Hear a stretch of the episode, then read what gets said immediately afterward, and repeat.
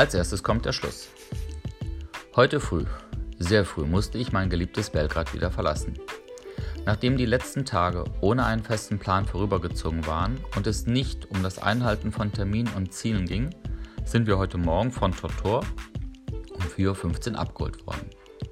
Tortor ist einer von zwei Brüdern, die den privaten Shuttle-Service von und zum Flughafen für das Eden Garden, unserem bevorzugten Domizil in Belgrad, übernehmen.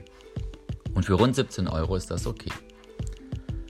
Gegen 4.38 Uhr waren wir dann bereits am Nikola Tesla Flughafen und ich hatte mich schon auf vier lange Warteschlangen für den Check-in und Baggage Drop-off eingestellt. Doch heute früh waren diese recht übersichtlich. Nach nur 10 Minuten waren wir die Koffer mit den vier Weinflaschen los und so gingen die beste aller Ehefrauen und ich Richtung Passkontrolle. Auch hier lief alles wie am Schnürchen und so saßen wir bereits um 4.55 Uhr bei einem Cappuccino und einem Tee in einem bereits geöffneten Coffee Store. Die Zeit zog sich hin, aber irgendwann packte mich meine innere Nervosität und ich forderte die beste aller Ehefrauen auf, doch langsam mit mir Richtung Abfluggate zu gehen. Schließlich wollte ich noch einmal auf die Pipi-Box und Madame hatte vor, sich eine kühlende und beruhigende Augenmaske aufzulegen. Peinlichkeit hat vermutlich im Serbischen eine andere Bedeutung. Als wir das Gate erreichten, herrschte recht wenig Andrang. Irgendwie komisch dachte ich noch. Als die beste aller Ehefrauen sich bei dem Bodenpersonal der Wizz Air erkundigen wollte, ob wir am richtigen Gate seien, wurde sie mitten in ihrer Frage unhöflich unterbrochen. Eine der vier Grazien erklärte im besten Serbisch, dass der Flug zwei Stunden Verspätung habe. Oh Mann, dafür war ich um 3.15 Uhr aufgestanden. Nun gut, jammern hilft da nichts, ist am Ende immer höhere Gewalt. Zunächst nahmen wir auf einer der vielen langen Bänke vor dem Abfluggate Platz und ich fing an zu schreiben, während Madame tatsächlich ihre Augenring Protect Mask aus der Tasche zog und diese sich demonstrativ auf das Gesicht legte. Ich versuchte die irritierenden Blicke der meist ländlichen serbischen Mitreisenden zu ignorieren und konzentrierte mich ganz auf meinen Block.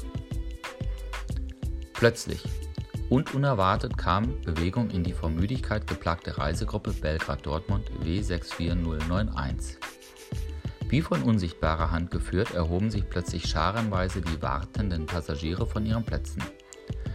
Schatzi wäre nicht The Guardian of the Galaxy, wenn sie nicht herausfinden würde, was da vor sich ginge. Wir müssen zum Gate 4, forderte sie mich auf. Da geht der Flieger nach Dortmund. Schade, dachte ich.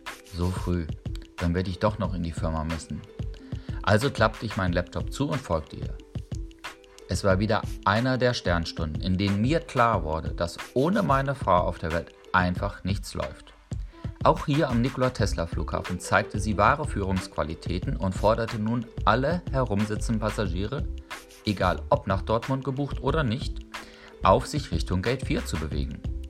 Dabei ging sie in ihrer großen Verantwortung gegenüber allen Mitreisenden auf den Weg zum Gate nun in die einzelnen Coffee Stores und wiederholte mit ihrer klaren und durchdringenden Stimme, was zu tun sei und weckte somit auch die letzten dem Powernapping verfallenen Fluggäste auf. Leider.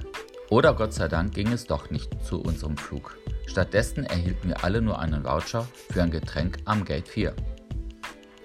Die beste aller Ehefrauen hatte bleibenden Eindruck bei den Passagieren hinterlassen und so verwunderte es mich nicht, dass Schatzi plötzlich mit einer älteren, stark verunsicherten Dame im Schlepptau erschien. Ich nehme an, dass die Frau in der besten aller Ehefrauen die würdige Erbin und Nachfolgerin Titus sah und diese sich bereitwillig der neuen Herrscherin nun anschließen wollte. Ich verhielt mich weiterhin ruhig und unauffällig. Und ich nehme an, dass die ältere Dame in mir so etwas wie den persönlichen Assistenten der neuen Königin sah.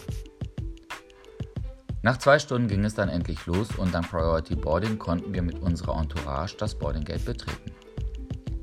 Zunächst befürchtete ich, dass sich unsere Flugzeit ein weiteres Mal verlängern würde.